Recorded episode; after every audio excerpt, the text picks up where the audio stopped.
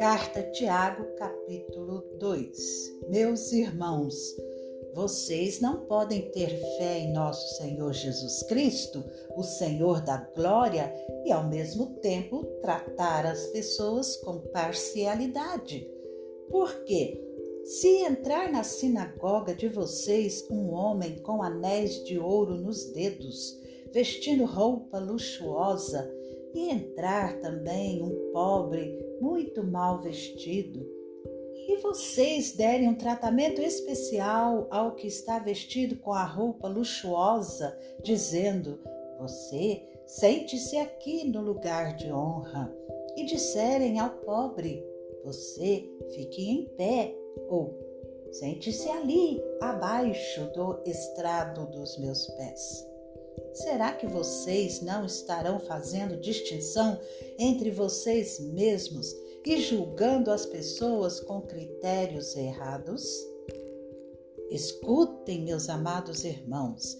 Por acaso Deus não escolheu os que para o mundo são pobres para serem ricos em fé e herdeiros do reino que ele prometeu aos que o amam?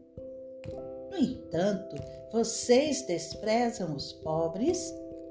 Por acaso não são os ricos que oprimem vocês e não são eles que os arrastam para os tribunais?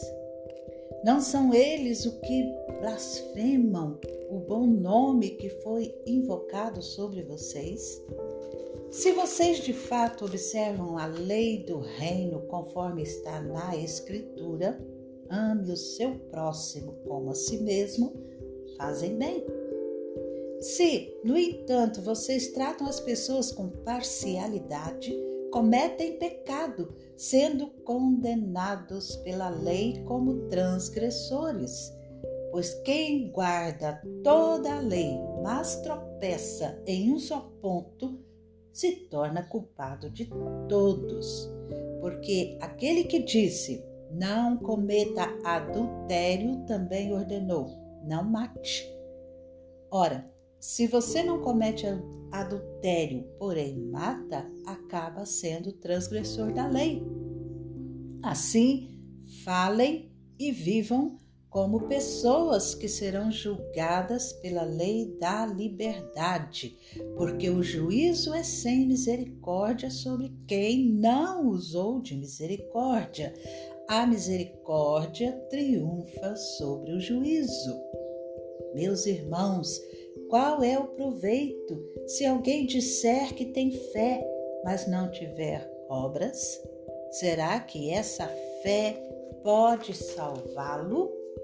Se um irmão ou uma irmã estiverem com falta de roupa e necessitando do alimento diário, e um de vocês lhes disser: vão em paz, Tratem de se aquecer e de se alimentar bem, mas não lhes dão o necessário para o corpo. Qual é o proveito disso? Assim também a fé, se não tiver obras, por si só está morta. Mas alguém dirá: Você tem a fé e eu tenho obras. Mostre-me essa sua fé sem as obras e eu com as obras lhe mostrarei a minha fé. Você que crê que Deus é um só? Faz muito bem. Até os demônios creem e tremem. Seu tolo, você quer ter certeza de que a fé sem as obras é inútil? Por acaso não foi pelas obras que Abraão, nosso pai, foi justificado quando ofereceu seu filho Isaque sobre o altar? Você percebe que a fé operava juntamente com as suas obras e que foi pelas obras que a fé se consumou. E se cumpriu a escritura que diz: Abraão creu em Deus, e isso lhe foi atribuído para a justiça e ele foi chamado amigo de Deus. Assim vocês percebem que uma pessoa é justificada pelas obras e não somente pela fé. De igual modo, será que não foi também pelas obras que a prostituta Raabe foi justificada quando acolheu os emissários e os fez partir por outro caminho? Porque assim como o corpo sem espírito é morto, assim também a fé sem obras é morta.